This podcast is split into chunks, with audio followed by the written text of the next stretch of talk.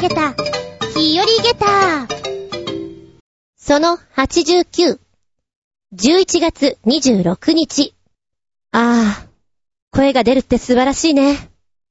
なんて素晴らしいんだろう。ピカリーン。まあ、ちょっとね、本格的に声を潰してしまって、今多分90%ぐらい戻ってきたのかな。高音とかは出ないんですけれども、どのぐらいの声になった、びっくりするぐらいで、朝起きて、声を出そうと思っても、全然出ないんですよ。あ、あ、って。今音拾えてるかな？おはようございます。みたいな。うわ、笑っちゃう私の声出ないっていうレベルになりまして、これまずいな。で、もう 次の次の日か、お仕事入ってたんですよ。代行のお仕事で2本入って。次の日に4時間。さらにその次に2時間という、ちょっとね、ハードに声を使う状態が続いていたので、ここで出せないってまずいよなと思って、耳鼻科に駆け込んでみましたけど、沈黙を守ってください、みたいな感じでね、言われてしまって、そうは言っても、これはちょっとどうしようもないな。焦りましたね。やれるべきことはいろいろやりました。で、本当に喋らないでいて、あの極力オーバーリアクションで過ごしましたけれども。で、なんでそれやっちゃったかっていうと、えー、お芝居を教えるときにね、怒り、激怒するということをやっていて、あまりにも不甲斐なかったんですよ。で、いいか芝居ってのをこうやってやるんだバーンみたいな感じで、えー、怒鳴りまくって っていうのをちょっとやってね、あれやっちゃったかな？とは思ったんです。で、その後に、まあマスクしてしばらくすれば治るでしょうと思っていて、えー、3日後ぐらいにやっぱりね、怒りのシーンをやるのに、若干ちょっと声のボリュームが足りなかったらこうやってやるんだよってやったら本格的になっちゃって、1週間以上かかりましたね。だから、あ、もしかしたら今回収録できないかなって思うぐらい、喉に負担がかかってしまって、いやー、喋れないって苦痛ですね。もう、元気は元気なんだけど、本当に声が出ないからみんなにびっくりされてしまって、もう何よりも朝起きた時の声のコンディションが、出る出ないが本当にね、たまげちゃう。そんな自分にびっくりたまげた下駄5つ差し上げてました、毎回。いい加減にしろと思ったね。そろそろ出てもいいんじゃないかと。で、まあ日付上は今日土曜日なんですけれども、明日もレッスンの中で、どうしよう怒りをやろうか、やってしまって私は抑えられるのか。これでまた声潰したら私バカだなぁ、なんて思いながらやっております。はい、しばしお付き合いくださいませ。お相手は私、いつお仕事が来ても大丈夫なように、体調管理はしっかりと、厚み順。よろしくお願いします。この番組は、ちょあへよ .com のご協力へて放送しております。一応ね、私、ちびっこにお芝居を教えております。で、今週の目標とかさ、ちょっとホワイトボードに書くところがあるんですよ。で、他の先生は書いてないんですけど、私はそういうの割と書く方なんですね。で、ちょうどこの声になった時に書いていたのが、体調管理しっかりと、お前がだ。お前がしっかりしろよと自分でツッコミを入れ、あの、すぐさまこの声になった時に消して、違うことに書き換えました。あーって感じです。まあ、あと、ずんこ先生やっちまった話でいくとあれだな。あの、レッスンが1時間なんですよ。で、1時間の間に全て終わらせて、できたら55分でクラスを終えて、みんな送り出しっていうのをしてくださいって言われてるんですけど、まあ、地味に私は、推しの厚みと言われてる。私が勝手に言ってるだけなんですけど、2、3分押し？で、お尻がない場合は5分から10分押し？大きい子の場合は20分押し？最近は30分押しっていうのもやっちゃってるんですけど、いかんいかんとか思いながら、いや、言ってるよ、ちゃんとみんなには。あの、時間ない人も上がっていいよ。こっからはもう先生、遊びでやってるから、いたい人だけいて、みたいな感じでやってるんですけど、そんなことばっかりやってたら、熱血先生的な扱いを受けてね、うん、別に熱いわけじゃないんだけど、気になったところはちょっとやっときたいじゃん、みたいな。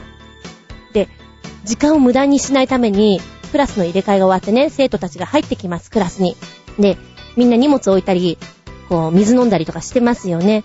です、準備ができる人とできない人の差が激しいので、通常だったらおはようございますの挨拶からスタートしたいんだけど、その時間がもったいないなと思って、うん、とりあえず準備できてる人からアップ行くよって言うんで、はい、じゃあ、表情筋動かします。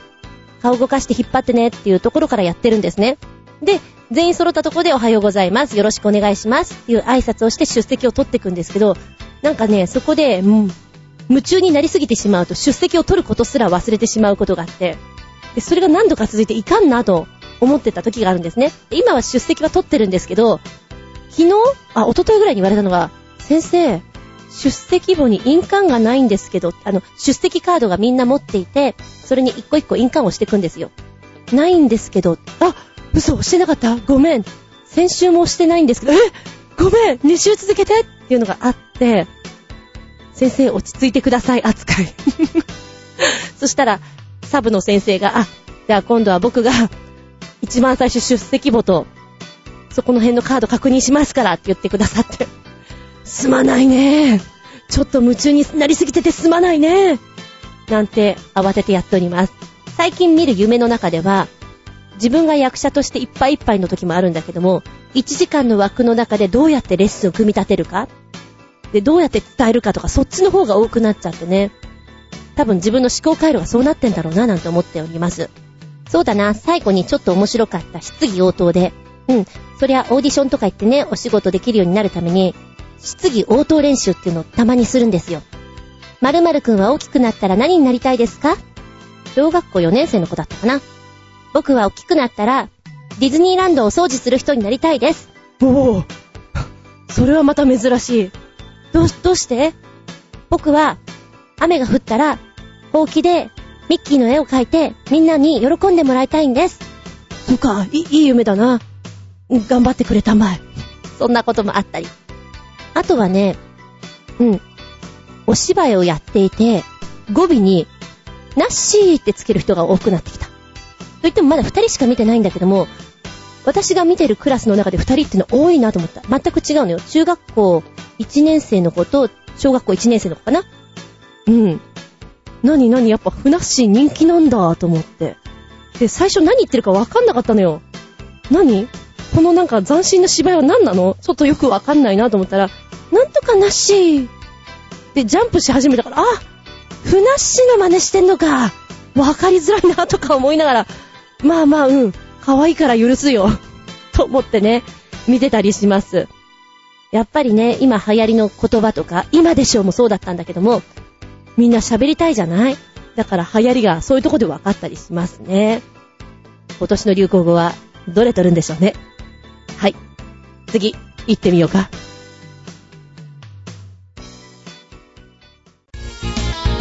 メッセージタイム。はい、最初のお便りです。コージーアットワークさん。メッセージ。お邪魔します。いらっしゃい。私、基本どこでも寝られます。音も光も大丈夫です。でも限度はあります。600トンほどの船の機関室を見学したとき、1時間ほど待機室に放置されましたが、眠れませんでした。いやもう、脳が揺れそうにやかましいのと、振動がすごいのとで、あれで寝られたら、私も眠りのプロになれるのでしょうか。音も光も大丈夫か。すごいなぁ。いますよね。こんなとこでよく寝てるよなぁっていう人。じゃあ、こう、寝ていて、ね、時間帯に、まあ、よると思うけれども、工事現場とか近かったとしても、眠れないとかはない人ですね。多分私もね、普段睡眠の時間が短いから寝ちゃうタイプだと思うんですよ。うるさいとは思いながらも。ああ、光は、ちょっと眩しいと嫌だから、こう、いろいろ帽子かぶったりいろいろするかな布団の中に潜ったりするかな大丈夫なんだ。たくましいね。移動中も寝られていいよね。ねえ、ほら、移動してる車だ、電車だで眠れない人もいるじゃない？気になっちゃって周りが。そういう意味合いではいいのかもしれない。うん。600トンほどの船の機関室。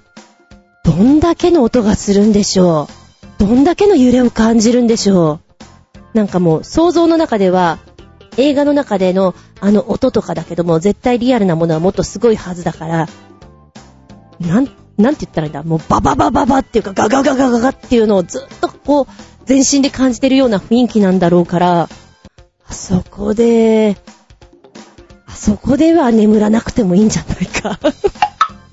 それはなんか、なんか精神を病みそうな気がするな。うん。それはいかんと思うな。あ、でも、そういうとこで眠れるのって、な、なん、なん、なんていうの？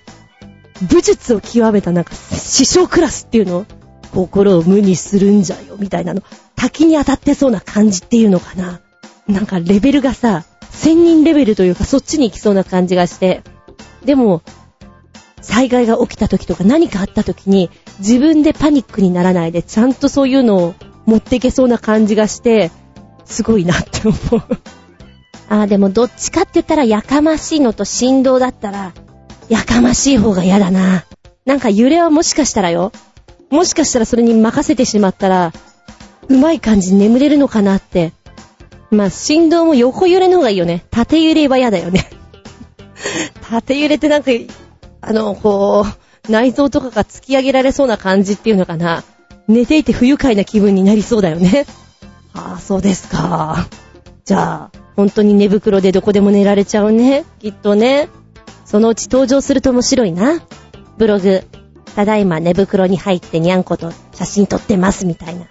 夜空が綺麗だな、みたいな。お待ちしております、そんなの。ありがとうございます。え？持ち物検査？カメラはあるし、ボイスレコーダーはあるし、猫のおやつは持ってるし、ファイヤースターターはあるし、工具も少し持ってますから、十分に怪しいかも。でも、武器は持ってませんよ。お忘れだと思いますが、これでも空手道場の子ですからね。ええー、逃げ足だけは早いんです。かっこ笑い。持ってるね。怪しい探偵さんみたい。そうね、ボイスレコーダーというあたりがなんか本当に探ってるなーって感じがする。え、ファイヤースターターは何に使うんですか？君、これは一体何に使うんだね？いや、お湯沸かしたり。な、な、なんて答えるのかな？職質に。職質にあってこう、まずカバンを見せなさいっていうことを言われるのは、稀だと思いますけれども、いやいやいや。猫のおやつ、いっぱい持ってそう。猫のおもちゃも入ってるのかな？うん。でも本当にこれだけ見るとパッと見は、ああ、探偵さんだねって思う。面白いね。違う、全く違うね、職業なんだけど、なんとなくそう匂わせるような雰囲気のものっていうのがいいじゃない。まあ、猫のおやつっていうの味噌だけどね。犬のご飯ではなくて、猫のおやつ。まあ、もっとも今番犬っていうのがいないだろうから、探偵さんもそんなにワンコのおやつとか思ってないかもしれませんけど、なんか面白いから探偵と偽って話を進めてほしいです。こう、今はあんまりないんだけども、ね、なんか、初めましての人とかいたりするじゃないですか。で、話の流れ的に、職業を全然違う風で、どこまで信じ込ませられるかっていうのをやったことありますね。結構信じるもんで。まあ、なかなか大人になってくると、そういう風に遊べる空間も少なくなってくるとは思いますが、どこかで、実は僕探偵なんだよねっていう探偵ネタをやってみてください。面白いと思うよ。多分ね。うん。鮭の皮。かの水戸光圀は、これが大好きで、厚さ10センチのものがあったら、一刻と取り替えてもいいと言ったとか言わなかったとか。うん、黄門様って、実は、とんでもなく油切っていたのかもしれません。そうそう、生姜の棒状のやつって、恥かみっってやつですね。ちなみに、浦安大市場の八百屋さんでは、谷中生姜の先端だけをぬか漬けにした漬物を売っています。美味しいので、一度お試しを。マジですか？生姜好き。ぬか漬けにしたやつなんだ。へぇ、へへへ。今度行ってみますね。味かみ。うん。最近奴らにも会っていないけど、うまいよな。そして えーっと、黄門様、お好きなんですか？おー、そうですか。なんかそういうプチネタって面白いよね。へぇー。皮がそんなに好きって、そこまでかな？って思うんだけど、厚さ10センチのものがあったら。いや、想像したくないな。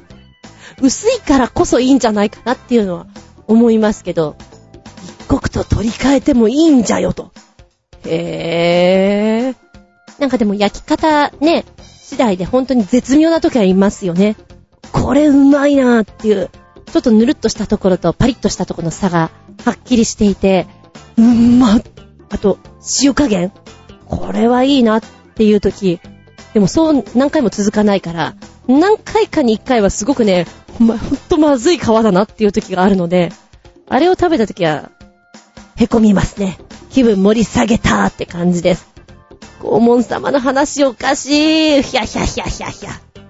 なんか鮭の話をしていたら、熱い炊きたてのご飯に、鮭を乗っけてハフハフしながら食べたくなりました。ハフハフしながら食べたいよありがとうございます。はい、続いては新潟県のキラキラよっぴーくん。メッセージ。ずんこちゃん、こんにちはバブバブ。さて、にゃーにも、話題がにゃいけど、適当にネタをくるでバブバブ？まずはにゃんだかよくわからんが、一瞬の力技、ジャンピング腕立て伏せでバブバブ。それではごきげんよう、バブブブブブブブブブあ、やっぱり高音が出ないな。はい、来ました。世界最高のジャンピングフライング腕立て伏せに成功。へー。はい、これ動画もついています。なんかね、すっげーよ。すっ、え？びっくりたまげた。下駄5つ差し上げたい。あの、本当だったら声をもっと高らかに上げて、下駄5つを宣言したいとこなんだけど、ちょっと今声が出なくて申し訳ない。何をするかっていうとですね、腕立て伏せをしていて、その腕立て伏せの中で、ジャンプするんですよ。ジャンプした瞬間に、この腕立て伏せをしてる脇にですね、壁を積んでるんですね。左右1.6メートルの高さに積まれたベンチがあるんです。ここに手をかけまして、そのまま、なんつうの、自分の体を引き上げて、しまうんですよ。で、この1.6メートルの高さの一番最上部のところまで体を持ってくるということをやるんですけど、一瞬なんだけど、なんかすごい。何それどうなってんの？っていうぐらい、体がビヨーンとしなるような感じでいくのでね、輪ゴムを飛ばしてるような感じっていうの？うわぁ、ものすごいね。びっくりたまげたよ。これは。筋肉痛とか、なんかそういうレベルじゃないよねっていうところが。はぁ、はぁはぁ、人間の体はいろんな動きができるもんなんですね。そしてこんなのをチャレンジしてしまおうという発想がどっから生まれてきたのかわからないけど、驚いた。すごいこれは。だって腕立て伏せからジャンプってできないじゃん、そんなにね。もう、すごいよ。見てみてください。はい、びっくりたまげった。ありがとうございます。びっくりたまげたプチゲタ話。ああ、そうだったんだ。のマッキー。我が家には、にゃんこが3匹おりましたとさ。おいらの夢はですね、いつか、三にゃんと寝たい、なんですけれども、どうもこうみんなバラバラに寝たいらしくて、今大人気はこたつなんですけど、一緒に寝てくれないんですよ。寂しいな、寂しいなと思って、寝る時とかにね、ベッドに連れ込んでいくんですけど、だいたい添い寝で終わってしまいます。で、基本的に、あの、私の寝るところよりも、こたつの方があったかいから、つけてないんですけどね、あの、ホットカーペットをつけてるので、そこの上で寝たいらしいんですよ。負けてるなぁと思って、悔しいなぁ、悲しいなぁと思っているんですけれど、昨日、なぜか私のベッドの上に寝ていてね、あれ？すごい珍しい、どうしたの？嬉しいなぁと思って、でもずっとそこにいるんですよ。寒いだろうと思ってこう、毛布とかかけてあげたりなんかして、でもずっとそこにいるんですね。で、他の2匹は、こたつに入ったり出たり、いろいろやってるわけなんですけど、その子だけはずっとベッドの上にいるんですよ。あれ、ちょっと調子悪いから明日病院に行った方がいいのかななんて思っていて、で、私もこたつの方に行ってね、コロンと転がったりしますよ。なんか時たまね、臭いんですよね。あれ、なんだろうな。なんか臭いんだよな。周り見渡してもない。何もない。でもこれ明らかに、大ちゃんの香りだよね。なんで？って思いながら、臭い。意味がわからない。周りにはない。汚れてもいない。なんだこれ？って思っていて、結構探ったり拭いたりいろいろしてみて、結果がわからず、まあいいや。ベッドの方にいる子はずっとそこにいて、何今日一緒に寝てくれんの？どのぐらいぶり嬉しいな？ぁなんて思いながら本当に寝てもらってね。で、次の日、あの、一応、ニャンズが3人いるかどうかって確認するんですけど、1匹足りなくてね、こたつチェック。こたつピロンとめくってきたら、いない。けど香りが、もわ大ちゃんの香りが、もわ何？うんさんしゅう、うんさんしゅう。来た来た来た来た来た。パッと見たら、コロンと、コロンといてね。犯人はお前だっていう瞬間がありまして、なるほど。これがあったから、ベッドで一緒に寝てくれた子は、こっちの部屋に来なかったんだ。すごく納得がいって。で、もう2匹は兄弟なんですよ。すっごく仲良くて。で、こたつにも一緒に入ったりなんかしてたんで、あ、兄弟だもんね。こんな大ちゃんの匂いぐらい全然へのへのカッパだよね。あなるほど、そういうことか。なんか君らの絆にびっくりたまげた。だよって思って。で、ベッドにいる子の方は、匂いにすごく敏感なんですよ。だからなんかね、お買い物とかで、変なもの、変じゃないよ 変じゃないけど、あの、自分が嫌な匂いの時には本当に嫌な顔するんですね。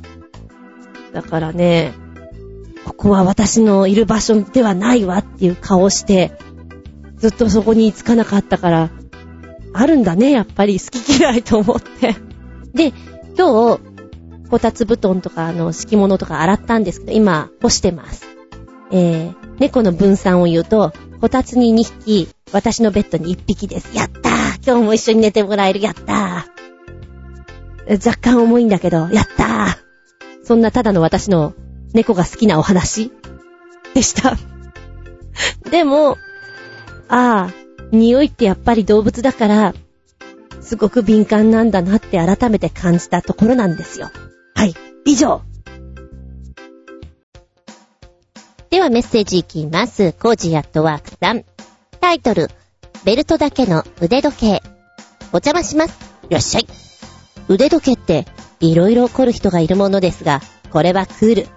引っかかりどころも少なくてなかなかいいかも。安いし、いかがでしょうか ?5 時アットワーク。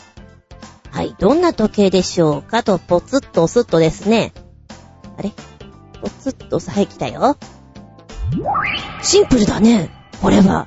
今パッと見た時に、えタイヤ？タイヤはいこれって思ってしまったおバカな私がいます。えー、本当にこう、余計なものが一切ついていないベルトのみということなんでしょうね。だから、タイヤみたいに見えるんだよ。うん、でもこれすごく見やすいね。ベルト部分のところに、あの、文字が浮き上がってくるような感じに見えるってやつですね。なんかね、このシンプルさ、見やすさから言って運動してたりとか、あと運転してる時にいいかなっていう感じがしますね。こう、ライトが光って文字が浮き出てるような感じなんで、暗闇でもよく見えそうな感じがします。まあ、お値段が5ドル59セントつうことで。うん。確かにおっしゃる通りです。壊れても痛くない値段っていうことで、あの、こういうやつはバイクにくっつけときたいね。いつでもどこでも見られるよ、みたいな感じで。痛くない値段だしね。この数字が大きいんですよね。だから、私みたいなうっかりさんでも、時間を見間違いにくいんじゃないかなと思ってありがたいなと思います。よく間違えるに見間違えちゃったりするので、いいよね。ずいぶん明るいけどね、なんかね、これ、ら、何？文字の表示が。お好みいろいろありますからね。私は、あの、できるだけシンプルなものが好きなんですけども、で、デジタル表示あと何日かとか、わかるとちょっとありがたいよね。時計で確認しちゃうところがある。わりかしね、なんかいろんなとこにぶつけちゃうらしくて、今見ると結構ね、画面が、画面っていうの？表示板が傷がついちゃってるんですよ。この傷に強いやつとかいいよね って思います。でもこれは元が安いじゃない？ネット注文かけてきっと送料の方が高くついちゃうぜってパターンだろうね。あれ悔しいんだよね。もう送料の方が高いんだけどっていうの。なんとかして、通りをかけないようにしたいから他の商品と抱き合わせてと思うんだけど、なんかそんなにこれ欲しくないしなーなんて思うと、じゃあ、まあ、いっか。次なんかあった時に買うか。と思って忘れてしまうパターンが結構あります。はい、ありがとうございます。腕時計の話。続いては新潟県のキラキラよっぴーくんです。メッセージ。ずんこちゃん、こんにちバブバブ。さて、にゃーにも話題が似合いけど、適当にネタを送るでバブバブ。ロシアのアイスクリーム会社が、いろんな有名キャラの顔をかたどったアイスを売り出したんだってさ。味はよくわかんないけどね、かっこ笑い。それではごきげんよう、バブブブブブブブブブブ。つうことで二つ教えてくれましたけれども、ポチッと押すとですね、キャラクターや著名人をリアルにかたどったアイスキャンディーという風に出てくるんです。じゃじゃん。ダースベイダーだ。へ ぇ黒、黒いアイスってなんかまずそうに見えるね。でもよくできてる。それから、なんかさ、アイスが結構小さいのかなと思ったら、大きいな、拳台ぐらいありそう。で、マリリン、これマリリン・モンローだよね。マリリン・モンローに見えんだけど、花っていうのが、ミッキーマウスとかもあんだね。マンゴーだって。これちょっと美味しそうだな。よくできている。あ、ドナルドいいね。チョコレート味だって。人物に至っては、うん、多分だよねっていうラインかな。美味しそうだよ。よくできてる。こんな拳台のさ、アイスってこう、やっぱりちょっと平べったいラクトアイスをイメージしちゃうところ、なんか、まん丸いボールみたいなのがこう、棒に刺さっていて、リンゴ飴のように食べるのってちょっと可愛らしいなと思っちゃうね。いや、このね、ドナルド・ミッキーは素敵。食べたいもんね。いやいやいやいや、素敵ですよ。で、もう一つの方、リンクポチッと押すとですね、えっと、悪い顔が出てきたな。ホラー映画の人気キャラクターが、アイスクリーム、アイススクリームとなって販売。アイススクリーム、しつこい？ですよ。えーっとね、今一枚目にパッと来てるのが、チャッキーですね。あ、チャッキーってなんだっけ？お人形さんのやつだよね。あれ？なんだっけ？思い出せない。まあまあまあ。味はアップルキャロットピューレ味。ちょっと美味しそうじゃん。悪い顔がいいね。あ、答えが出てきたよ。えっ、と、こちらの方のリンクをさらにポチッと押すと、出てくるのが、ホラー映画の人気キャラクターがアイススクリームというアイスキャンディーとなって発売されると。でアイスキャンディーは5種類で、チャイルドプレイのシリーズからチャッキー、アップルキャロットピューレ味に出ていますね。それからエルム街の悪夢シリーズのフレディ・クルーガーはトマトホットペッパー味。13日の金曜日からはシリーズジェイソン、ボーヒーズにはチーズケーキ味。なんか可愛らしい味になっちゃってるな。ヘルレイザーシリーズの方からはピンヘッド、ミントブルー、キュラソー味。プレデターシリーズのプレデターはセロリメロン味。ちょっと待って。セロリメロン味？セロリとメロンなの？いや、いいんだけどさ。その味にもちょっとスクリームだよ。えっと、これらのキャンディーはですね、ロシアの広告会社から開発されまして、デザイナーでありアートディレクターのビクトリア・マミコノバ氏は、私たちは彫刻家と何度も話し合いました。私たちはどんなアイスが欲しいか、それからどうそれを生産するかというところから始めるんです。とコメントしておりまして、現在まだ製造段階らしい。で、これ一応8月の記事なんですけども、今現在どうなってるんでしょうかね。成功ですよ。で、あの、チャッキーの写真がポーンと出てるんだけど、その後に、ジェイソンとか出ててね、ジェイソンのチーズケーキ味、す、すごいよくできてる。あの、面をかぶってるやつなんですけど、なかなか美味しそうですよ。それから、これフレディかな、ピンクのは。トマト味だ。トマト系ね。あー、顔のシワ感がよく出てますね。ミントブルー、キュラソ味のピンヘッド。これ知らないんだけどさ、知らないんだけど、私の中ではね、今パッと見たときに、北斗の剣の中の、俺の名前を言ってみろ。俺の名前は何だ？今んでわかる？わかる人にはわかる。ジャギに似てる。わかる人は、あの、この写真見てジャギだと思ってほしい。ええ。あー、そうですか、っていう感じで、ちょっと面白いですな。えー、そしてもう一つ、これも知らないかな。グリーンのやつ。あ、あ、プレデターね。だってプレデターはちょっと違くないか？いいんだけどさ。なんか単なる、なんか、なんか緑の塊にしか見えないな。うーん、セロリメロン味。えー、えー、どれ食べたいって言ったらジェイソンかね。ジェイソンは本当に美味しそうですよ。あの、ツヤツヤ感がいいね。ただ、おどろおどろしい顔って言ったら、チャッキーと、えーと、あれよ、フレディだと思います。はい。ありがとうございます。ちょっと見ててテンション上がったよ。ま面白い小ネタとして、可愛らしい幼児の女の子に、このアイスを食べててほしい。ねえねえ何食べてるの？って聞いたら、あのね、アイススクリーム食べてるんだよ。怖い顔とか言って食べてほしいね。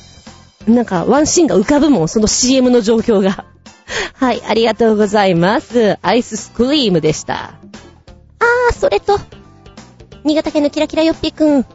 えーと、メールフォームの不具合教えてくれてありがとうございます。対応したんだけど、対応したんだけど、うまく対応されてなくて、このメールフォームなんじゃこりゃ連続送信できないの？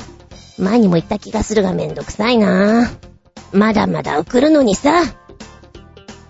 ごめん。そういえば、そういえばそ、なんか前もそんなこと言ってたね。そんな設定があったんだったね。すっかり、うっかり、はっきり忘れてたよ。どうもなんか、最初のメールフォームの方が、今は大丈夫みたいなんだけど、途中ちょっと調子悪かったみたいでご迷惑おかけしました。ありがとうございます。教えていただきまして。はぁ、あ。もう一丁、今度は新潟県のぐりぐりよっぴーくんからメッセージ。ずんこのあっぱこ野郎め、こんにちネギネギ。嘘。こんちきネギネギ。こんちきネギネギだ。なんでしょうね。言葉の響きが受けました。はい、ちょっと頭からやり直す。メッセージ。ずんこのあっぱこ野郎め、こんちきネギネギ。こんな猫の爪研ぎ機が売られていた。ちょっと落ち着けこんな猫の爪研ぎ機が売られてるよ。正直こんなの役に立つのかなかっこ笑い。それではごきげんよう。メラメラメララはい、ポチッと押すとですね。あー、なるほどね。えーと、こちらは、猫飼いは必見ですよ。なんと猫の爪研ぎの DJ ターンテーブルだよ。うー、うまくできないよ。猫が一生懸命爪と息する姿は、まるで本格 DJ。いや、組み立て簡単。よよよ、ボール紙素材だから、組み立て楽ちん、捨てるの楽ちん。難しいね、DJ 風喋り方ってさ。あの、独特なテンポと、よーってあの言い方と、なんとかだぜい行っちゃうぜいみたいな、あの、絶対真似できないとか思いながら 今喋っておりましたけれども、もう自分の中で大爆笑ですよ。えーと、こちらの爪研ぎ機なんですけども、本当にターンテーブルのように作られているので、見た目が可愛らしいですよね。お値段2415円。いいんじゃないですか？これターンテーブル動くのかな？動きはしないのかな？可愛らしいよね。本当に。お部屋のインテリアという勢いではいいと思います。でもこんなんで、うまいこと詰めといてくれたらちょっと幸せな気分になっちゃうな。なんかもっと買ってあげたくなっちゃうな。まあ、もっともうちのニャンズはですね、爪研ぎが下手なので、こう、バリバリバリってやらないんですよ、あんまり。パララパララパララって、おめ、ちゃんと言う爪研げやっていう。だからいつも爪がシャッキーンとなってて痛いんですよね。うん。こう、おもむろにね、またたびの粉かなんかをすりつけて、さ、今、爪を研ぎたまえってやるんだけど、あんまり爪を研ぐという行為がよくわかってないらしくてね。寝込みを襲って爪を切るぐらいです。かわいいですね、これね。はい、ありがとうございます。あー、ちなみに、DJ 風の喋りってどんなの？って思っちゃう人は、土曜日日曜、土曜日かな？土曜日の深夜、金曜日の深夜とかに、JA とかあの辺聞くと、割とね、やってる、インターフムとかあの辺でやってる喋りが、ヨーヨーっていう、いや、なんとかだぜっていう、な、なんか、ハスに構えたような喋り方。ガムかなんかをこう、くちゃくちゃやりながら食べてるような印象の喋り方で、ちょっと面白いです。はい。そういう音楽が好きな人はなおさらいいかもしれませんね。もしよかったら聞いてごらんなさい。はい、もう一丁。えーっと、二つ目が、昼毛布の進化系なんだってさ、ここまで来るとウルトラパープリンだよ。かっこ、大爆笑。これ着てかっちょいいと思ってる輩がいたら、そいつは相当のたわけ野郎でちゅーよいしょどんなたわけ野郎の着ている昼毛布なんだろうかうーん。昼毛布の進化系、人型寝袋フリースのイメージ画像がハイテンションすぎると話題。どう見ても戦隊ヒーローものロケットニュースからですね。はー、これは、な、なんと馬鹿げた下駄5つリンゴンリンゴンリンゴンリンゴンえーっと、昨シーズン、ダメ人間製造機の意味を持つ商品が話題になった。それはキル毛布である。こたつに入ると誰しもだらけてしまうのが、それにも増してダメダメになりそうなことからキル毛布はそう呼ばれていた。その名も、ダメ人間製造機。そして2013年は、さらに、さらにさらにそれに、上を行ってしまう奇抜商品が出てきた。それが人間、寝袋フリース。うーん。これすごいね。色は、ブルー、ブラウン、グリーン、ピンク、ですかね。えーっとね、自転車ブランドのドッペルギャンガーが取り扱ってる商品だそうで、自転車だけでなくアウトドア商品にも力を入れているということで、寝袋から、ほら、面白いでしょ？この寝袋っていうラインで 作っちゃったみたいですね。えー。まあ、あったかいっちゃあったかいんだろうけど、なんだろう、もうネタでしかないかなっていう感じがするね。人型寝袋フリース、色の説明。ウォーミングブラウン。人様の幸せを願ってやまない心優しいブラウン。慈愛に満ちた深い茶色がお部屋に安心感を呼び込みます。あ、そんなのあんだ。それから、ユースフルグリーン。はちきれんばかりの活力で元気いっぱい駆け回るヒーロー。思わず春の訪れが待ち遠しくなる、ブリリアントな若緑です。へー。ピンクとか何なんだろうね。えーっとね、それぞれの写真に対して、まあ今、人が入っていて、ポーズを撮ってるんだけど、そのポーズがバカだなーっていう感じですよ。あ、で、着たままトイレも行けるんだよっていうところも表現してくれるし、それから手足もちゃんと出せるときには出せるんだよっていう、バカだな。なんと馬鹿げた下駄5つ、あっはっはっはっは。ウケるわ、これ。おいくら万円なんでしょうか。ねえ。怪しいなぁ。面白いは面白いけどね。え、こちら、2013年10月29日から販売してるんだね。売れてるんだろうかね。意外に。の うん、でも、こんな寝袋も、ユニークっちゃユニークだけど、どうしてくれましょうだね。なんかイベントで使ってください。っていうところが、やっぱり浮かばれてしまうんですけども、そうですか。いやいやいやいや。でも、や、でもじゃないな。いらないかな。本当に寒い時って、顔も冷たくなるから必要なのかなっていう、一生懸命フォローしてます。まあでも、着る毛布は私いいと思うよ。で、ダメ人間になるかならないかもうしょうがないよね。動けるか動けないか、多分それがあろうとなかろうと、こたつに入ってしまったら動けない人は動けないだろうし。って思うしかないさ。着る毛布に罪はないさ。だからきっとこの人型寝袋フリースだって悪くないのさ。ただ発想がバカなだけさ。というとこで、ちょっとおバカさん具合に気分盛り上げたでした。ありがとうございます。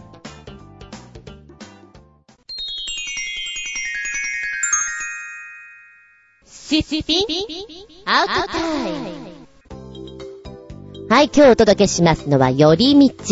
はい、寄り道大好きです。まあ、私の性格をなんとなくわかる人はそうだろうなと。まっすぐには帰りませんよ。っていうとこにありますけれども、えー小学生の頃なんかは本当にふらふら、ふらふらしていた子供で、見るもの、すべてなんか楽しくって、歩いてた感じもありますね。前の人について歩いて帰ろうみたいな。今思うとストーカーだよね。ただただそれをやるとかね。猫にくっついて歩くってのは前にも言ったけど、よくやっていたことなんですが、えー、寄り道の中でも、お友達の家の前に行くとか、お店の何々を買いに行くとか、それはね、実はあんまりやってないんだ。で、うちの姉とかは、お友達の家にわざわざ行って、いや、お家に遊びに行くんじゃないよ。本当に家の近くをふらふらして帰ってくるという、完全なる寄り道ですよ。で、中学生なんかは見てると、まっすぐ帰らないでお友達家経由で、近くの公園だとか、うーん、駐車場とか、ちょっと、まあ、下手したらマンションの前ですよね。ああいうとこで時間を潰してから帰る的な。今もそういう姿よく見ます。ああ、コンビニの前だよね。いるよね。寄り道してるな、みたいな。買い食いしてるな、とか。で、帰るルートに、きっと駄菓子屋さんとかあったらそういうとこに行ってたのかもしれない。でも駄菓子屋さんはなかったんですよね。えー、お店があったっていうのはせいぜい、文房具屋さんぐらい。だから別に何か買うっていうことはなかったよね。でも、帰る道におもちゃ屋さんがあったりとか、ゲームセンターがあるお家の子、あと、スーパーとかの前に、ガチャガチャじゃないんだけど、10円ぐらいでできるゲームとかってあるじゃないですか。100円ぐらいでできるゲーム。で、ああいうので、遊ぶっていうのがやっぱり学校的には NG なんですよ。で、なんかね、朝礼とかで言われるんですよね。ゲームをしない、みたいな。ゲームセンターに行ってはいけません。大きなお世話だなと、今に返して思うんだけど、やっぱり、そういうところに行くと、不良の始まりようじゃないけど、あったんじゃないのかなとは思います。だから、いつどこで見られてるかわからない。けれど、そういうちょっとしたデパートの屋上でゲームをやるとかが楽しかったりするわけですよ。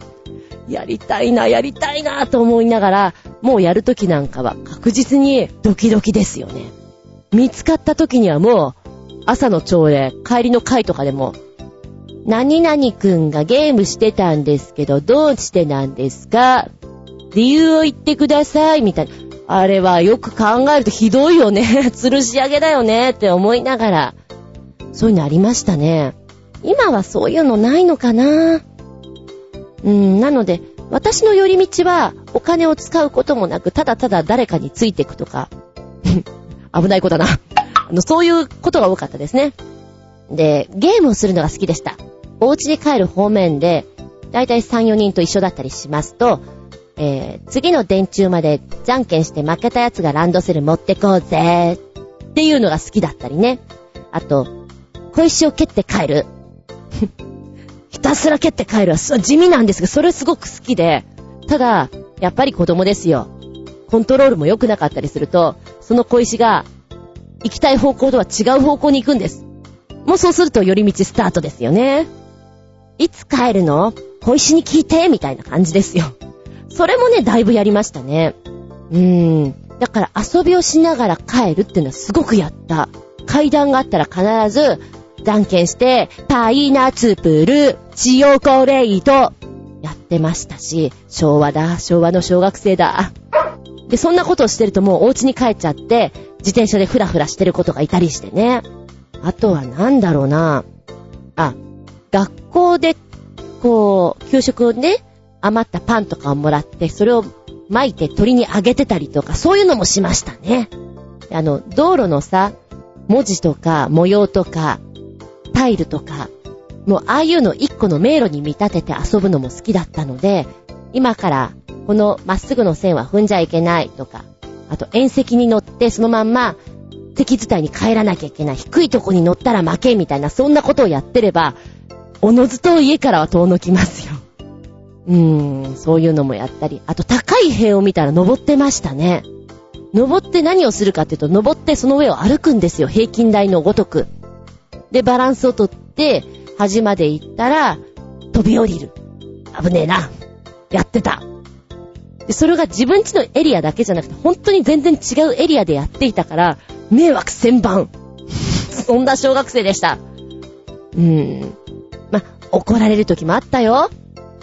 石っころ投げていて窓ガラス割ったりしてやんちゃなこともやっていた。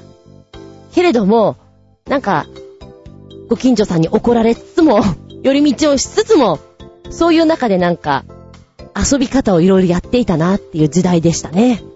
ああ、昔思い出し遠い目です。んで、えーもちろん、お家で遊ぶっていうのもやってたんですけど、寄り道という段階で、人とのコミュニケーション、よく取っていたんじゃないかななんて思います。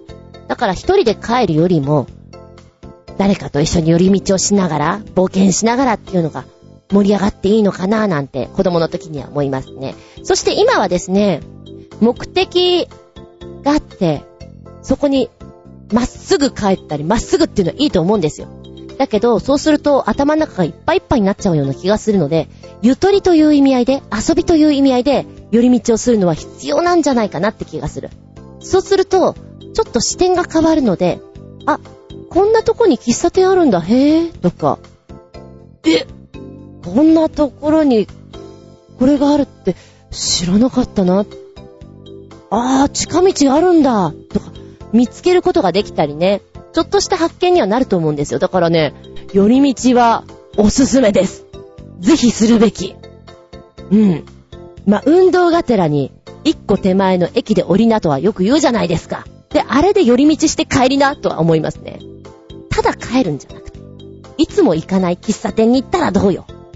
いつも行かない本屋さんに寄ってみたらどうよ。ちょっと何か見えるかもよ。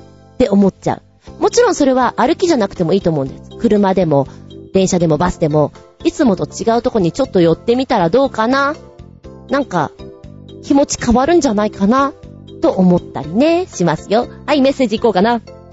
はい、コージアットワークさん、寄り道。お邪魔します。いらっしゃい。はいはいはい。人生そのものが寄り道な私は、とにかく寄り道をしまくります。高校時代は学校から寮まで歩いて800メーターくらいだったはずですが、まず逆方向に歩いて行ったりするため、軽く6キロくらいは寄り道していたはずです。すごいな。6キロか。えっと、戻ります。今も仕事で出かけるときは、昼食を歩き食べにすれば、あー3、4キロは寄り道を稼げそうだとか、行きと帰りのルートをどう変えていろんなところをほっつき歩くとかを考えるのが楽しみでしょうがありません。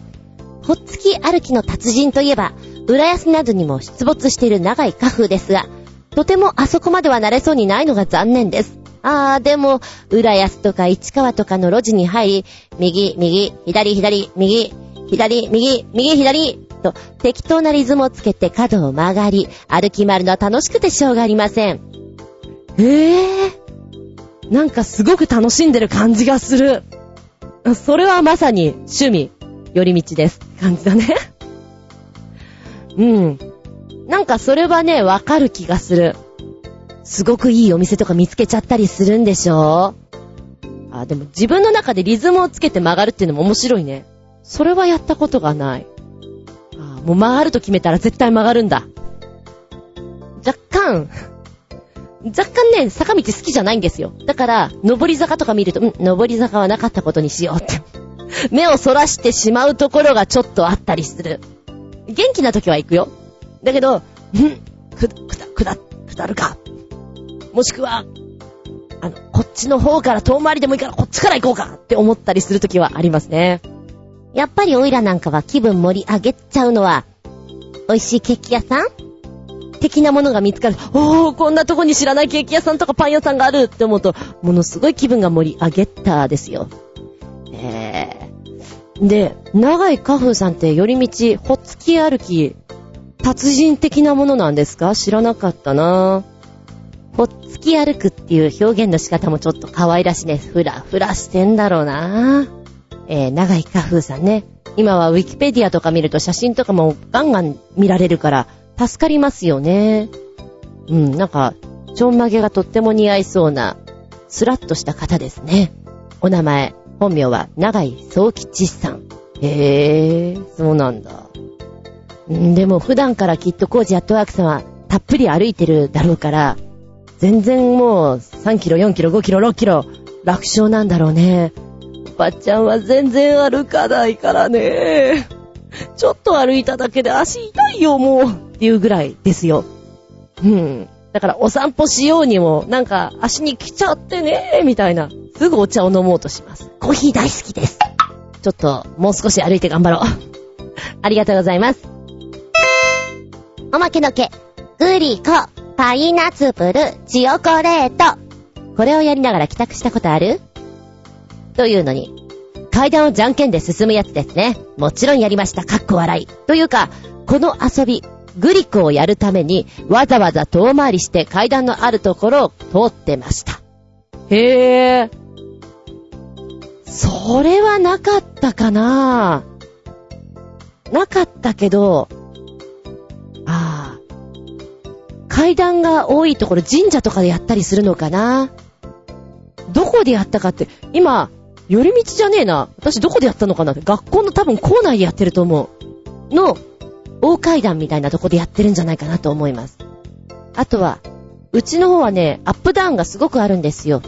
なので、階段もあるんだけど、坂が多いので、多分坂とかで、何気なくやってたりするんじゃないかなっていう気がしますね。あの、一歩がすごくでかいやつってちょっと腹立つんでね、そんなに？みたいな。もっと加減してみたいな。声届かないしみたいなのはね、思いましたね。で、あれでしょ？これ地域によってグーリーコーとかパイナズブル言い方違うんだよね。っていうのは聞いたことあるんだけど。うん。そういうのって地域差が出て本当に面白いよね。ありがとうございます。おまけのけ。そしてもう一つ。おまけのけのけ。あなたにとって寄り道の醍醐味とは？寄り道の醍醐味は迷子になることです。枝分かれする路地にどんどん深入りしていき、わけがわからなくなって、知ってる道に出ても、いつもと違う角度からなので、しばらく気づかない。そんなのが最高です。あ、ちなみに旅先で迷子になるときは地元の人の表情をよく見ましょう。あれ？あの人どこ行くのかな？と、驚いた顔してガン見された場合、そのまま進むと 大抵とんでもないことになりますそうだね。そうだね。これはまさにそうだね。そうか、そういうの見るべきなのか、私は。はぁ、あ、はぁ、あ、はぁ、なるほどね。何にも見ないで突き進んでることあるからなで、なんだよ、もう何にもないんじゃんっていう時あります。そっか、そういうところ見んのか。ちょっと勉強になっちゃった。ね、で、寄り道が好きな人ってきっと迷子になるのも楽しんでいきそうだよね。心にゆとりがあるってことなんじゃよ、きっと。迷子ごっこは楽しいです。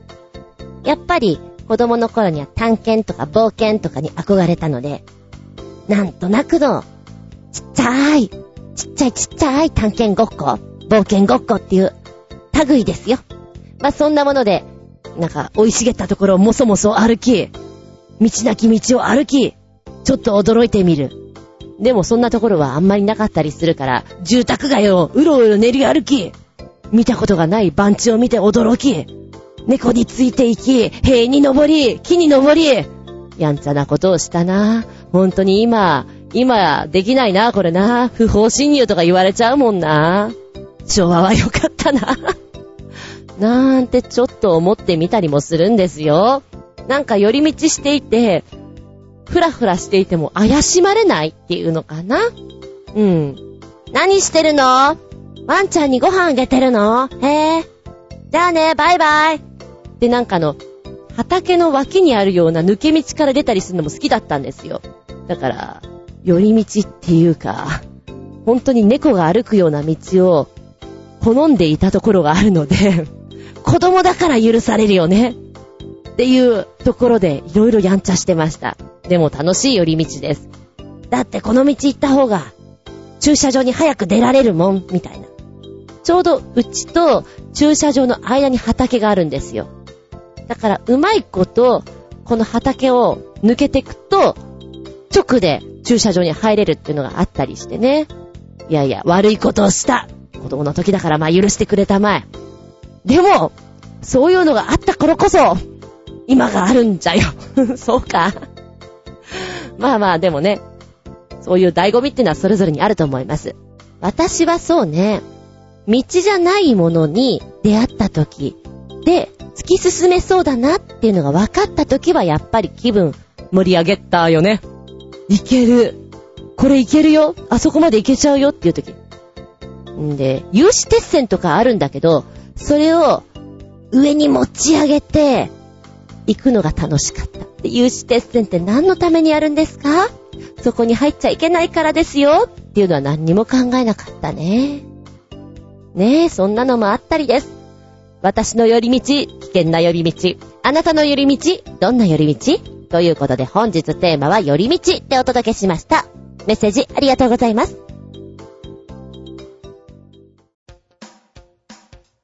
はい、お便りいきます。新潟県のキラキラよっぴーくん。メッセージ、ずんこちゃん、こんにち、バブバブ。さて、にゃーにも話題がにゃいけど適当にネタ送るでバブバブ。メールフォームがめんどくさいこと言ってるので、ネタ4つ固めて送るバブバブ。1、真新しい映像ではありませんが、スターウォーズのパロディ映像らしいですが、ライトセーバーを使ってチェロ演奏する、チェロウォーツです。チェロウォーズ。うん。えー、こちら、ポチッと押すと YouTube の動画の方に飛びます。どんなのかなと思ったら、あー、スターウォーズっぽい衣装で出てきたお二人が演奏し始めます。ほうほう、かっこいいなと思って見ている。と、途中から、この弓がですね、ライトセーバーに、ヒュンと変わりまして、アクションが入ってくるんですよ。面白いよ。で、見ててかっこいいし、なんかやりたくなっちゃう感じがして。演奏もいいけど、なんかこのパフォーマンスが面白い。で、イベントとかでこれやってくれたらいいよね。えー、1分47秒のとこで、誰かが出てくるんですよ。この誰かがね、コミカルだな。私ね、このコミカルなことをやり始めた時点で、あ、路線変えてこっちで演奏するかなと思ったんですよ。そしたら演奏は、軌道修正されまして、そのまま通常バージョン、ちょっと戦いバージョンの方に入っていくんですね。ただバックの方で、えー、このコミカルな人がね、さらに踊っていたりなんかして、面白い。ちょっと子供とか喜びたいし、やりたくなるなっていう、そんなパフォーマンスです。4分ちょいかな。うん。聞いて、見て、面白いこれは。はい。ありがとうございます。二つ目、意味もなく、世界各国の学校給食の記事と写真でちゅう。日本以外でも給食あるんでちゅね。知らなかったでちゅう。やっぱり、日本の給食が一番美味しそうに見えるでちゅう。かっこ笑い。つうことです。給食はね、興味ありますよね。世界各国どんなの食べてるのかって。で、テレビで、フランスのお給食はこんな感じでございますっていうのを見たことがあって、さすがだな。まあ、学校によると思うよ。と思った時があるんですよね。だから、これ楽しみですね。はい、来たよ、じゃじゃん。世界20カ国の給食を見比べてみる。世界の給食40 40です。えー、小学生の頃って給食の時間楽しかったよね。ねえ。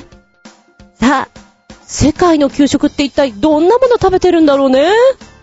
なんていう冒頭からスタートしております。見てきた。これ面白いね。すごく、あ、知ってる知ってるっていうのと、え、こ、これでいいのかい？本当にこれ給食かい？っていうのもあったりで、うん、面白い。で、日本はね、やっぱり今は、パンとかあんまり食べないんだね、全然ね。えー、なんか、思ってた感じの給食とは違って、今じゃあ揚げパンとかあんまり食べてないのかな？うん。ただ、おしゃれな感じにはなってるな。で、韓国とかになると、キムチ乗ってるよ。やっぱりキムチはないとね。で、あとこう、ご飯と汁物と、んなん、なんだろうね。全部を混ぜたくなるような作りにできているから、韓国っぽいなぁなんて思いながら見てたりとかさ。なんか盛り付け方が、若干この、なんでしょうね、牢獄のような、なんか雑、雑に入ってるとこういうもんかっていう給食に見えてしまうのも面白い。で、やっぱりヨーロッパは美味しそうだったりしてね。で、ずーっと降りてきた中に、フランスがパッと映った時ね、ちょっとこれまずくないかと思ったのが、あの、お皿いっぱいのポテトフライ。ドーンあとなんか、よくわかんないフルーツとパンと、チーズケーキと、これムール貝かなフルーツがあって、ヨーグルトがあって、これなんかいかんなすごい、な、なんでしょうね。揚げ物カロリー、小麦粉、チーズケーキも、まあ、乳製品だけどカロリー高いよ。フルーツ、フルーツ、乳製品。ヘルシーなのムール貝だけだよ、みたいなのちょっと見てると面白くなっちゃって。で、その下にコメントとして、フランスでは、大人の食事と同じように子供の食事にも気を使われておりまして、みたいなことが書いてあって、マジかツッコミ入れたくなる。で、その後に出てくるのが割と、普通にレストランで出されそうなお料理なんですね。あ、これこれ、イメージしたのこういうのだよって思いながら見てるのが面白いです。スウェーデンとかも美味しそうだよね。で、シンガポールが私はこれ好きです。麺類があって、えー、お野菜もあって、ちょっとお肉系もあって、ワンプレートで楽しめそうな感じですよね。でね、アメリカに行った時にやっぱりドン引きするね。ダメだアメリカって。これじゃ太るよ。いかんよこれは。で、あれだろ？ドクターペッパーかなんか飲みながらこれ食べちゃうんだろ？っていう。なんかね、主食どれよっていう感じがするのね。スナック乗ってるよね？みたいな。な、な、何も、な、何食べたいの？っていう。二皿目も、お菓子にしか見えないんだよね。この豆みたいなのとトウモロコシ？三つ目なんかチキンとバニラと、ドライフルーツだもんね。もう、そ、その次もなんかあの、ザ・アメリカンカロリーカマーンみたいな感じで、ポテトと、これはなんだろう、チーズとウィンナー、ソーセージかななんかね、いかんっていう感じの食事がずっと続くんですよ。それを見てんのが面白くてね。それは体型維持できないよっていうのが、ツッコミどころ満載です。はい。私の中で、笑いっころゲッター、ゲター、5つ入りました。面白いよ、これ。もしよかったら見てみてください。給食食べたくなっちゃったな。給食当番というお店に行くと、今でも給食、懐かしの給食、食べることができるんです。行ってみちゃおうかな。揚げパーン。三つ目、ミニカーやジオラマ模型を利用し、遠近法をうまく使って実際の景色と組み合わせ、古き良き時代のアメリカのストリートを再現している親父の記事です。すごい出来栄えでっちゅー。つうことで、ポッティッと押すと、本物そっくり、景色と作品を融合させるジオラマ作家、マイケルさん。っていうのが出てきたよ。おや、この親父様が作られたと。ん？ああ、よくできてる。これは面白いなぁ。作ってる風景がほのぼのだし、可愛らしいし。きだな、これ。いいな。まるでもうプロの作ったものに見えます。えー、なんかね、ブログの書き方も面白くていいね。アメリカ・ペンシルバニア州に住むマイケル・ポール・スミスさん。この道4世紀半のジオラマ作りの達人だそうですよ。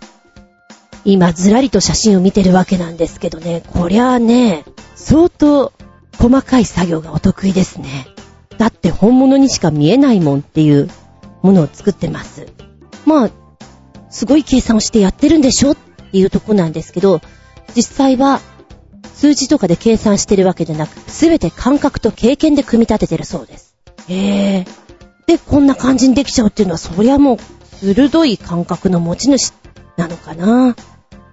でね、写真の撮り方でこう、最後にこう一枚パシリって撮るじゃないですか。その出来上がりの前に、本人がね、マイケルさんがこう入って、ちょっと微笑むような感じで写真が入ってるのが可愛らしくてね。またその、このブログの書き方なんですけども、なんかあの、誘い出して落とすような書き方が面白いです。引っ越しのところとかもよくできてるしね。うん。で、最後の最後に動画もついています。こんな風にやってるんですよっていうのも面白いので、もしよかったら見てみてください。あ、マイケルさんのとこのページもね、一応くっつけとくので、うん。写真もっともっと見たいよっていう人は、マイケルさんのとこに直に見に行っちゃって。はい、そして四つ目。有名映画キャラクターの中に入ってる人の写真集でっちゅー。それではごきんよう。バブバブバブブブブブブブブ。有名映画？うん。中に入ってる人ですか。どうなの来るのかな？あー、そういうことね。猿の惑星とか、いわゆるスーツアクターってやつですよね。日本でいうとこの。あー、これ面白いね。こんな方がやってらっしゃったんだっていうのは、メイクもしてたりするけど、やっぱり面影っていうのは出てくるじゃないですか。あ、きっと、こうだよねっていうのが、正解が出てくるから面白い。おかしい。ダスティ・ホフマンが出てきてる。トッツィの、トッツィのあの役のやつで出てきてる。これはメイクの技術だろうまあでも、うん、これだけ見たら、ダスティ・ホフマンがやってるってわかんないから、そりゃ変身っちゃ変身だけどね。うん。と来ると、ロビン・ウィリアムス出てくるよね。ミセス・ダウト好きだったなぁ。あのキャラも面白かった。あこれはね、たくさんあって面白い。中には今ね、ゴジラも出てきて、ああ、ゴジラってこんな人が入ってるんだ。だったら仮面ライダーとかも出てくればいいのにね。一緒にお仕事された方で、仮面ライダーだったかな？なんか一番最初に入っていた方で、もうアクションがすごくお上手で、もう和物の方に来ちゃったんだけれども、有名な方なんですよって紹介されたことがあって、見てなかったから、ああ、そうなんだ。ってご挨拶したことがありますね。そんなのちょっと思い出しながら、なんだっけ、ほら、さっきさ、北斗の剣出てくる、俺の名前を言ってみろって、あれ、あれみたいだよって言ってた人が、この中に出てきた。30、30何番だ ?34 番、ピンヘッドとかなんか言ってたかな？ふん。やっぱりこれを見ても、俺の名前言ってみろっていうのを思い出すと思う。あー、ファンタスティック4とかも出てきてる、あの映画も好きだな。コミカルで面白い。なんかね、元ネタでこういう人がやってるんですっていうのが出てくると、さらに笑えて、なんか懐かしい映画だったりすると見たくもなっちゃうしね。で、単に CG なのかなと思ったらちゃんと元ネタがあるんだっていうのも、今何人かいた、あ、これ元いたんだっていうのが。いやー、映画って面白いですね。水野春郎さんだっけ？これは。さよなら？さよなら？さよなら？淀川さんだもんね。見たくなっちゃうわ。割と古い方の映画の方が好きなんで私は。改めて懐かしい顔とか、いろいろ見れちゃうよ。うん。あの、ユスエレメントの、あの、ブルーの人、すごいオペラの、オペラ歌手のように歌うシーンがあるじゃないですか。あのブルーの人は、あ、こんな綺麗なお姉様がやってらっしゃるんだっていうのも、なんか見るのも面白い。よかったら見てみて。なかなか興味深い、びっくり玉ゲッターですよ。ありがとうございます、4連ちゃん。では前回取り残し分から、コージアトワクさん。姉ギャル、ハンパナイス。お邪魔します。姉ギャル系ファッション誌が大変なことになってます。このメイクに比べたら、ヤマンバなんか可愛いもんです。5時アットワーク。えっと、前回収録して、どっかに旅に行ってしまってデータが行方不明になってしまったという部分なんですけど、被ってたらごめんね。大丈夫だと思うんだけど。えー、っと、姉ギャル系ファッション誌。ね。なんかヤマンバとかってさ、もう、美的感覚がちょっとおかしなとこにあったじゃないですか。で、今回のは、進撃の巨人にハマるアゲ城続出。漏れる巨人メイクが進撃じゃなくて衝撃。じゃじゃん。髪まくり。じゃじゃん。えー、っとね、11月1日発売の雑誌、小悪魔アゲハ12月号には、アゲ城の間でファンが急増しているという人気漫画、進撃の巨人を特集。巨人マニアを自称するアゲ城たちが作品について熱く語り合っているらしいんですけど、この、うーん、このメイクは、なんでしょう？お美しいところではなく、もう、うーん、あ、標本みたいな感じがしますね。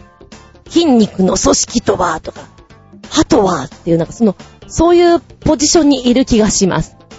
で、そうね、玉げた。ね、このメイクはすごいねっていうとこにはあるけど、なんか一回見たら夢に出てきそうな感じっていうのかな。で、女性のつけまつげ具合も、もりっとついていて、目の周りが真っ黒いんですよ。パンダみたい。で、多分これは目がくぼんだ感じを出してるんでしょうね。で、その目の下のあたりには、皮膚がペロンとめくれてるような感じで、赤い筋肉の組織状の感じで見えるんですよ。筋張っている。で、歯も、通常だったら、こう、何本かっていうのが見える位置にしかないと思うんだけど、たくさんね、こう、おかきになられておりまして、唇の上から歯をおかきになられております。うーん。これを見る限りには、特殊メイクだよね お美しい場所ではなくて、で、これで盛り上がるのかって言われても、なんか美っていうのがどこにあるんですかっていうのはちょっと思っちゃう。ただ、注目は浴びるよね。その注目でいいんだったらとは思います。えー、っと、キャバ嬢は変なものにはまるんですね。こんなキャバ嬢がいるお店には行きたくありませんけれどもね。こういうところから新しいファッションなり、なんかね、生まれるのかなっていうと、ちょっと恐ろしいなというふうに思ったりもするんだけど、多分これはヤマンバ同様すぐされるとは思います。うん。だって顔をこれだけメイクして施すのは大変なことだもん。で、別に美しくないわけだから そうねー。よくやったねって感じ。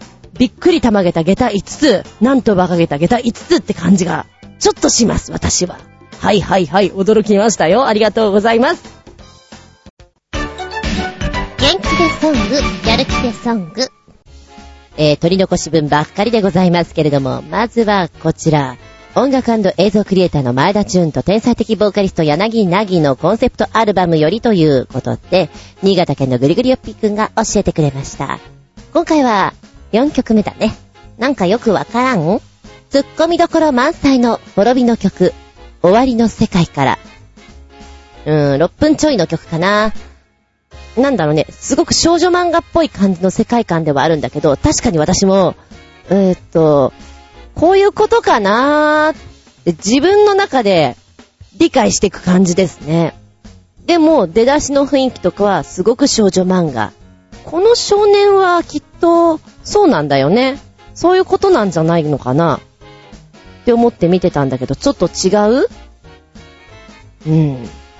なんか、時空を超える力とかさ、そういうのって世界観広がるよね。面白いなと思います。ただ、やっぱりそういう時空を超える世界のお話し物ってハッピーエンドはないよねって。あなたはどう思う？この曲。よかったら聴いてみて。終わりの世界から。ん結構好きよ、私これ。はい、2曲目は盛り上がりが ガーンと来ますよ。陽気なパープリンフュージョンバンドトリックス。こちら、同じく新潟県のぐりぐりよっぴーくんが教えてくれてるやつです。今回はパチンカー Z でネギネギ。えー、っと、なんだろう、なんて言ったらいいんだろう。あの、まあ、気になるのは頭につけてるそれなんですかああ。あ、チューリップか。あー。っていうところかな。あの、音はね、もうどうコメントしていいのか、ちょっとよくわからないなっていう感じがします。いや、ギターとかすごいと思いますけど、そうね、方向的には、もうコミカルに徹してる感じが、徹しすぎてる感じがして、そろそろちょっと違う路線聞きたいかなって思ってしまったかな。はい。パチンカー Z。でもなんか会場盛り上がってるな、これな。うん。楽しいんだろうなとは思いますよ。よかったらこちら4分37秒です。お聞きください。はい、前回取り残し分からの新潟県のぐりぐりよっぴーさんね。えー、大好きなアーティストっていうことで、リーサさん。今回は、I'm a Rockstar でネギネギ。この曲ね、今、聴いてるんだけども、テンポもいいし、あの、PV がすごくね、はちきれんばかりの笑顔が眩しいよね。かわいい。ポニーテールでね、ゆさゆささせて、歌って踊って、音程感いいじゃないですか。好きです、この人。で、ちょっと猫みたいな目をしてるんですよ。かわいい。この子はでもずっとポニーテールでいてほしいな。で、声をターンって前に押し出すところがあるんですけど、そこが気持ちいい出し方だね。苦しそうじゃないっていうか、学祭とかでやったら、すごく盛り上がる。学祭に来てって感じ。で、この PV でさ、もうペンキと戯れてるんですよ、リーサさんが。それがまたね、あどけなくて可愛いね。で、言ってんのが I'm a rockstar っていうノリで歌ってるから、うん。で、最後のとこで後半に入って、裏声で、ロックスターって今出なくてごめんね、私がお見苦しい、お聞き苦しい声で申し訳ないんだけど、その裏声の使い方がとってもね、かわいい。好きです、これ。聞いてみて、よかったら。ありがとうございます。はい、そして今回分ですね。えー、っと、イタジャラで僕ちゃんが絶賛した今注目のアーティスト二人でっちゅー。前にも紹介したけど、三森鈴子。この子めっちゃ可愛いね。三森鈴子セカンドシングル、約束してよ。一緒だよ。PV フルバージョン。と、2曲目が、三森鈴子サードシングル、ユニバーページ。PV フルバージョン。えー、消される可能性大なくなってたらごめんでちゅー。3曲目、三森鈴子とミルキーホームズシスターズで、ピンチにパンチ。PV フルバージョン。え〇〇〇48の1億倍のは曲はいいでちゅー。もう一人、青いエイルも可愛いね、歌もいいね、っていうことで、こちらの方は次回に回させていただきたいと思います。すいません。えー、三森鈴子3連発ということで、あのー、今聞いてるんですけれども、すごく、王道アイドルって感じですね。今さ、アイドルってちょっと、しっかりしてないところがあるじゃないですか。そこに対しての、ああ、これこれこれだよね、アイドルさんっていうのを、しっかり見せてくれてる感じがします。だからね、かわいいね。で、こうやって歌ってるシーンを撮ってくれるよね、アイドルさんっていう、そういう見たい映像を出してくれてるからファンは嬉しいよね。で、笑顔もすごく可愛いんだけども、澄んだこの声が、なんだろうね、クリスタルみたいな感じ、出てくるのが、やっぱりファンサービスというのが嬉しいですね。私は普通に髪の毛を下ろしていて、ニコニコしている姿が好きです。約束してよ。一緒だよ。一緒にいてよって気分のね。やっぱりファンはたまらんね、こんなのね。なー、残念。えー、2曲目ユニバーページと、えー、ピンチにパンチ、3曲目のやつ教えてくれたやつが、ちょっとリンクが見れませんでしたので、YouTube の方でちょっと聞きました。ユニバーページ、うん。こちらも透明感があって、私好きです。で、ミルキーホームズ ミルキーホームズシスターズのピンチにパンチは、これはもうお好み分かれますよね。なんだろうね。ちょっとなんかモリモリすぎちゃって、キャラ全面に出すぎてしまってるから、ああ、好きな人は好きなんだけどねっていうんで、一曲という意味合いで見たら私はやっぱり、あの、やっぱり一人の曲で聴かせていただけたらなぁと思うので、いいのよ。あの、お祭りみたいで楽しいなとは思うんだけど、好きか嫌いかというラインですね。でも、うん、私も昔その、アニメとかすごく好きだった時って、やっぱり声優さんとかがモリモリにいっぱい入った曲を聴くのが好きだった時もあるからわからなくはない。まあ、今の気持ちね。えー、っとね、私は今の3曲でいくと2曲目のユニバーページが一番ちょっと好きかななんて思いました。皆さんはどうでしょう？聞いてみてください。ありがとうございます。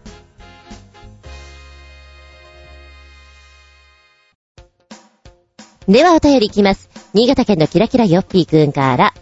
文子ちゃん、こんにちバブバブ。さて、にゃーにも話題がにゃいけど、適当にネタを送るでバブバブ？はい、一つ目が。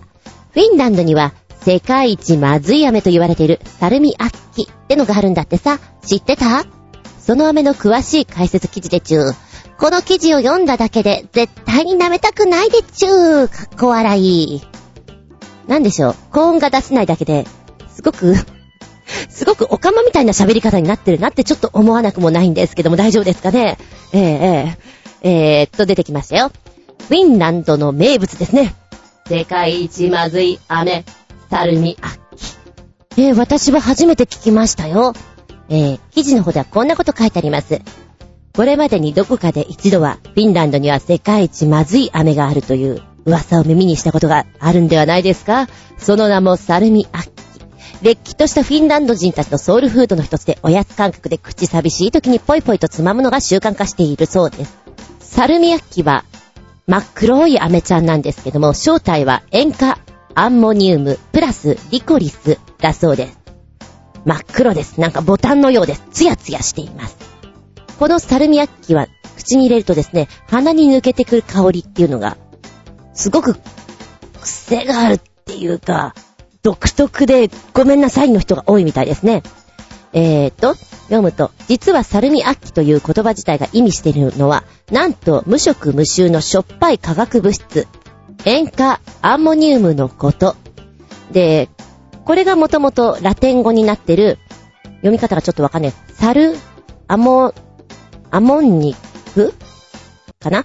えーアモンの塩という言葉が起源となっているそうです。塩化アンモニウムは、通常、肥料とか医薬品とか膨張剤とかに使われるものです。で、食べ物じゃないじゃんっていうのがちょっとウケるんですけど、歴史の中で北欧諸国と盛んに交易していたオランダが、フィンランドをはじめとする北欧各国にこの塩化アンモニウムを輸出したのがきっかけ。で、どういうわけかこの後にですね、嗜好品として北欧の人々が口にするようになってしまったと。うーん。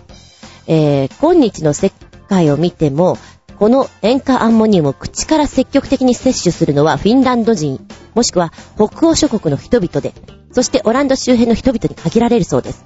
必ずしも大量摂取が体にいいものとは言えないので、2012年には EU が摂取の制限を強要しようとしましたが、その条例はすぐに跳ね返されてしまったとか。はぁ、体に良くないんじゃん。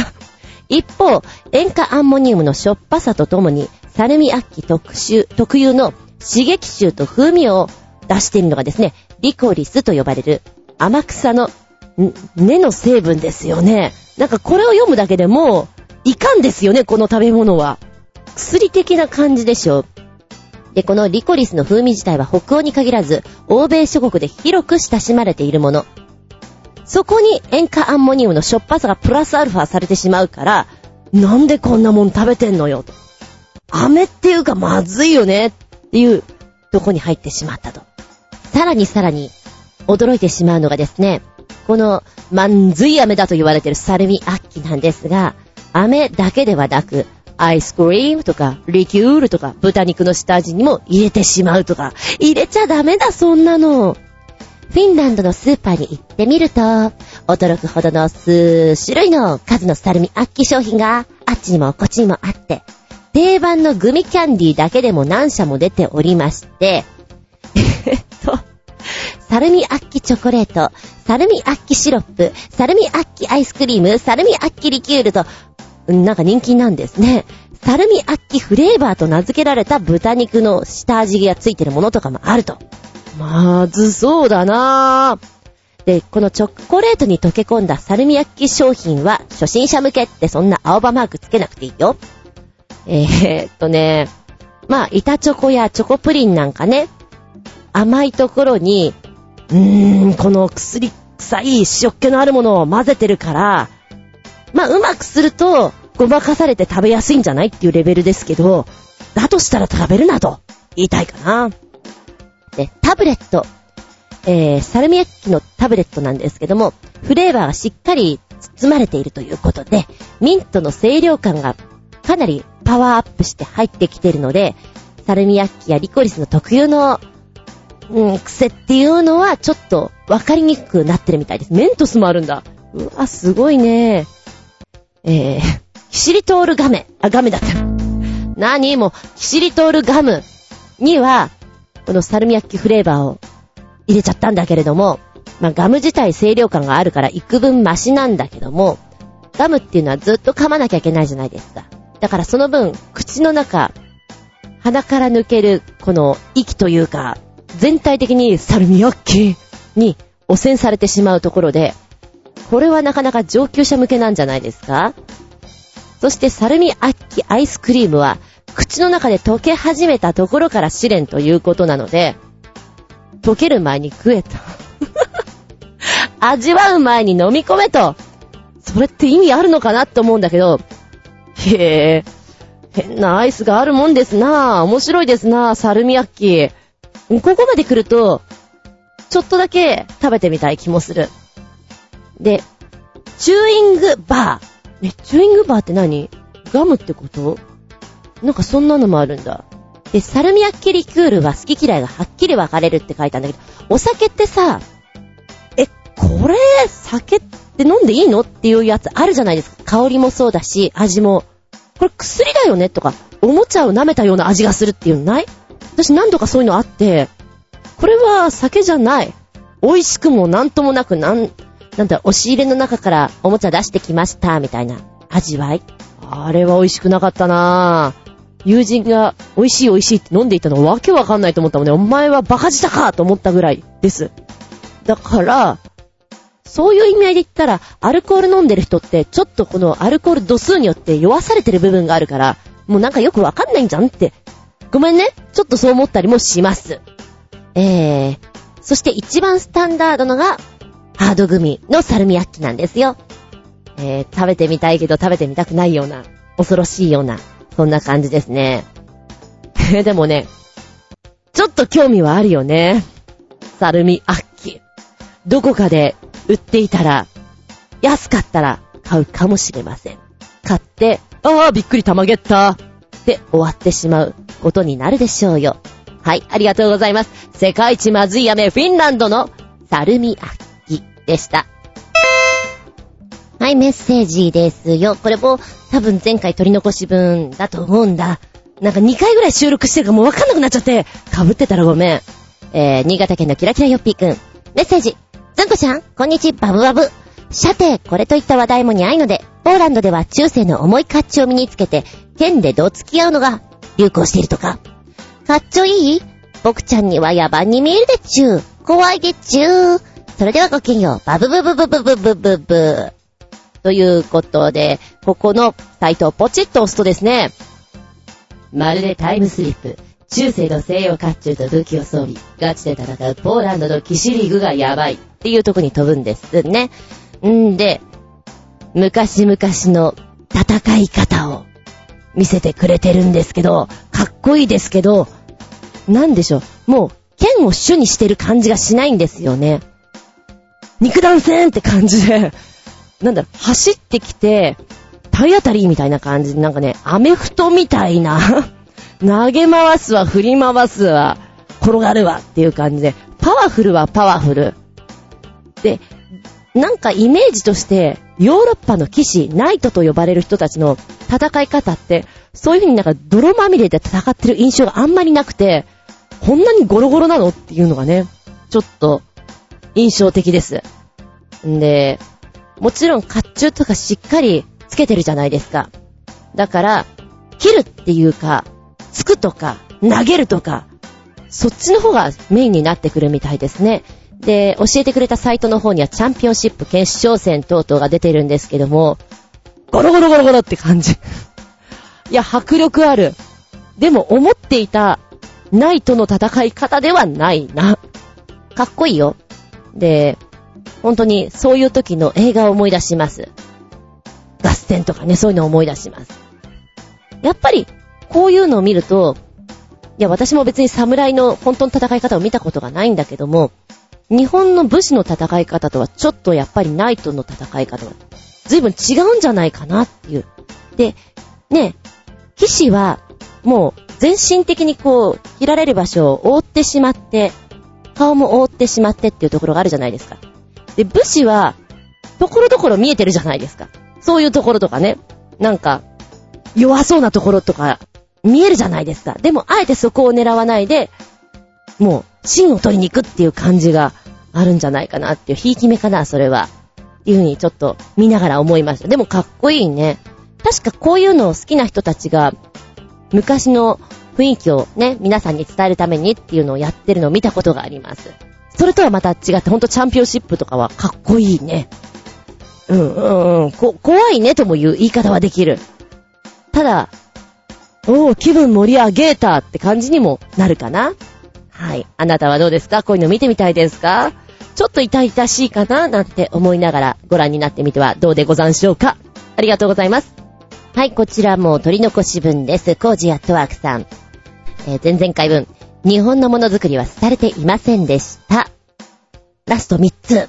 これ前回届けられなかったんで。え前回は、怪力マジックハンド、放射性物質で原子力電池作ってみた。それから偽タバコの作り方っていう3本立てで教えていただきました。えー、前のメッセージをそのまま返しますと、お邪魔します。日本のものづくりスピリットは廃れていませんでした。という主な例を集めてきましたよ、ということで、今日は後半戦4つ目。鉱石ナイフを作ってみた。これ、マジで欲しいです。5つ目。狙撃銃 M200 っぽい輪ゴム銃を作ってみた。あれ？私の知ってる輪ゴム銃と違う ?6 つ目。アンチマテリアルフルスリングショットを作ってみた。ん？アンチマテリアルフルスリングショット。言い方合ってるかな？を作ってみた。これ、あかんやつや。5時アットワーク。ということで、全部ニコニコ動画の方からなんですけども、で、ギルかなで、ギルかなっていう、ごめんね、世代でできるかな世代なんです。ワクワクさんじゃなくてごめんなさいね。えー、っと、まあまあ、作っていく様を、じっくりとご覧なさい。そして、真剣にものづくりをしている姿、感動なさい。えー、っとね、鉱石ナイフはね、石って綺麗だよね。こういうの磨いて、こんなナイフができるのって、素敵だな何に使うのって言われたら、うん、なんでしょうって思うんだけど、それを持ってることによって石って力があるって言うじゃないですか。だからなんか、持ってたいなーっていうぐらい、とっても綺麗です。鉱石ナイフ。なんでしょうね。宇宙やって感じ。なん、なんな、あの、模様自体がさ、すぐにできるわけじゃないじゃないですか。そういう意味合いで、お前らはなんか宇宙を感じる。広がってくなぁ、みたいな。素敵ですよ。それから、えー、っと、狙撃銃 M200 っぽい輪ゴム銃と、アンチマテリアルフルスリングショット。この二つはね、やっちまったなーって感じだね。な、なんだろう。もうなんかね、遊びから抜けてしまってる感じがする。本気モードバリバリっていう特に、アンチマテリアルフルスリングショットの方は。いかんいかん、それは。ちょっと見つかったらやばいんじゃないのっていうレベルですね。輪ゴム銃は、まあ、輪ゴム銃なんだけど、そう見えないんだもん。だからなんか危険なんだもんっていう。えー、たっぷり見れますよ。で、ニコニコ動画さんだから、あの、皆さんのいろんなコメントが入ってるのがね、ちょっとおかしいです。やっぱり気になるのは、指先綺麗だなぁと思って見てました。うん。なんか、ハンドモデルのような指の動かし方というか美しいなぁと思って見とれておりました。ねえ、ものづくりって面白いよね。真剣に物を作るからこそ、みんながそれに夢中になり、そして、茶化すでもなく真剣にこう、取り組みたい、応援したいっていうの、熱い感じがするよ。いや、びっくりたまげた、下駄5つ、ものづくり。ねえ、楽しいよ。よかったら見てみてください。よっ、たっぷりこの番組は、ちょあへよ .com のご協力へて放送しております。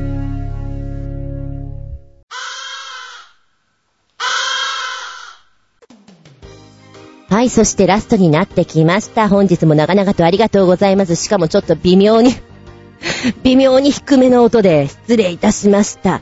次回は12月10日、下駄90でお聞きいただけたらと思います。テーマは、卵。で、行きたいな。はい、食べ物来たよ。卵。みんな卵好きかな？そうでもないかな？おいらは卵かけご飯大好きなんだけど、前も言ったと思うけど、死ぬほど好きなんだけど、みんなは卵何が好きかな？しかもどんな食べ方が好きかな？卵といっても色々あるよね。ねえ。おいらね、筋子は塩漬けが好きだ。塩じゃないといかん。卵はいいよね。うずらの卵は私そんなテンション上がらないんだけどね。卵のお話してみたい、と思います。皆さんの卵ネタ、ぜひお送りくださいませ。えー、お便りは、チョアヘオホームページ、お便りホームからポチッと押していただきますか、もしくはパーソナリティブログにコメントを残していただく。はたまた、私のズンコの独り言、ブログの方にメールフォーム用意してございます。こちらから入っていただきますか直前になりまして、告知を入れますので、ここにコメントを残していただく。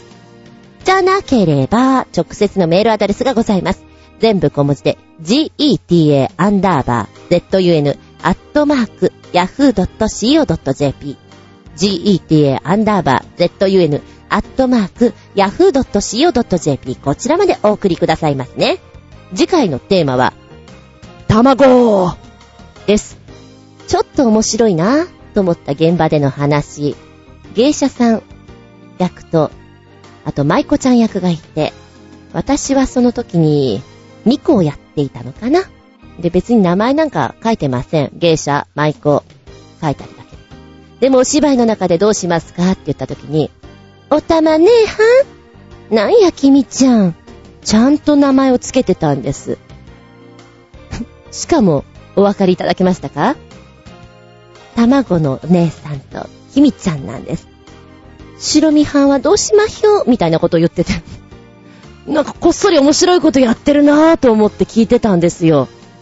それ以来ちょっと、卵って言うと思い出しますね。おたまねはん？かわいいね。はい。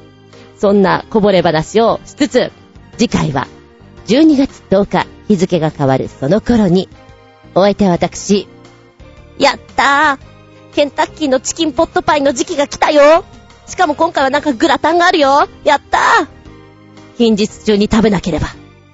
厚み純でした。見舞い聞く舞い話す舞い。純子の話も、もう、おしまい。ごきげんよう。皆様。さて、声が出にくいなーっていう時の、すんばらしいアイテム。その名も、パープルショート。これはいいですよ。あの、喉にシュッシュってかけるタイプなんですけども、980円ぐらいだったかな。本当に、しわがれ声が結構ね、回復をする力がある。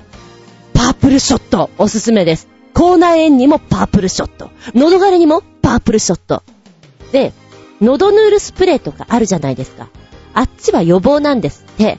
だからもう声が枯れてしまってある程度、ね、炎症起きてる状態の時には喉ヌールスプレーとかあっちじゃなくてパープルショットっていうのを本当に思った。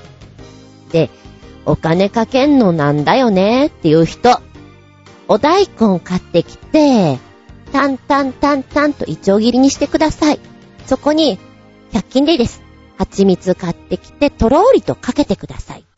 それをタッパに入れてですね、しばーし置くと、大根から水分が出てきます。